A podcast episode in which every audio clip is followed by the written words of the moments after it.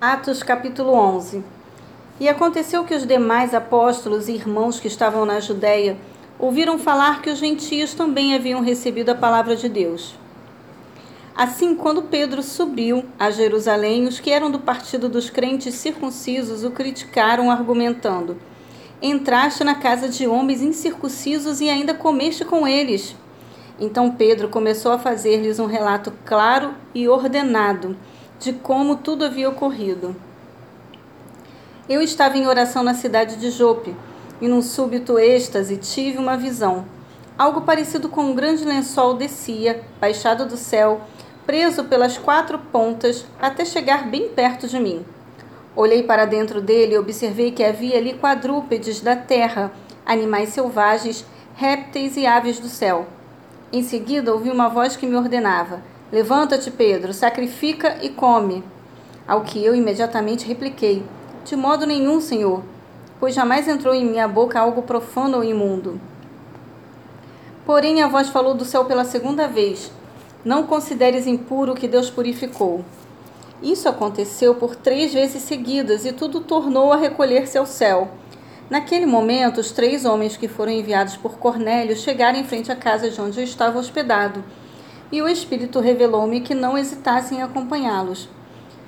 Estes seis irmãos também foram comigo, e entramos na casa daquele homem.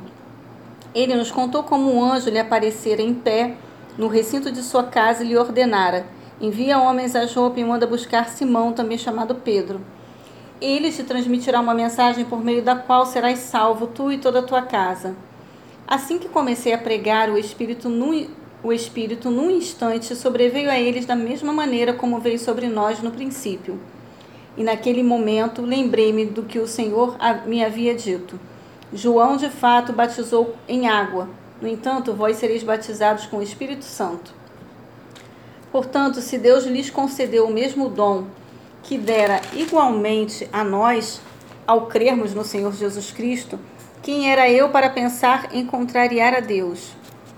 Diante do que for exposto, ninguém apresentou, apresentou qualquer outra objeção e passaram a glorificar a Deus, exclamando: Sendo assim, Deus concedeu até mesmo aos gentios o arrependimento para a vida. Então, os que haviam sido dispersos por causa da perseguição desencadeada com a execução de Estevão se espalharam até Fenícia, Chipre e Antioquia, não divulgando a mensagem a ninguém além dos judeus Alguns deles, entretanto, eram de Chipre e de Cirene, e que chegaram até Antioquia, é, pregaram também aos gregos, apresentando-lhes o evangelho do Senhor Jesus.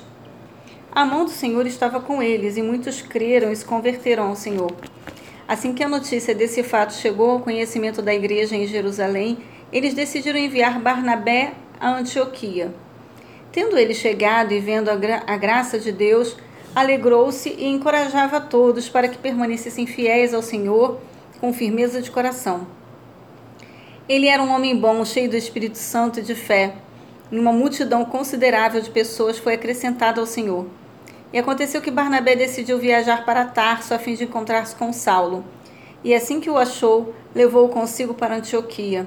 Então, durante um ano completo, Barnabé e Saulo se reuniram com aquela igreja e ensinaram a muita gente em Antioquia, os discípulos foram pela primeira vez chamado cristão, chamados cristãos.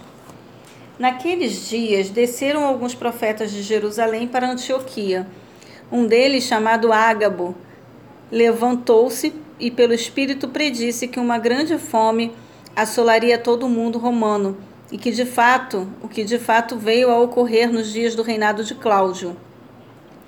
Então os discípulos, cada um segundo as suas possibilidades, resolveram providenciar ajuda para os irmãos que viviam na Judéia. E assim o fizeram, enviando suas ofertas aos presbíteros pelas mãos de Barnabé e Saulo.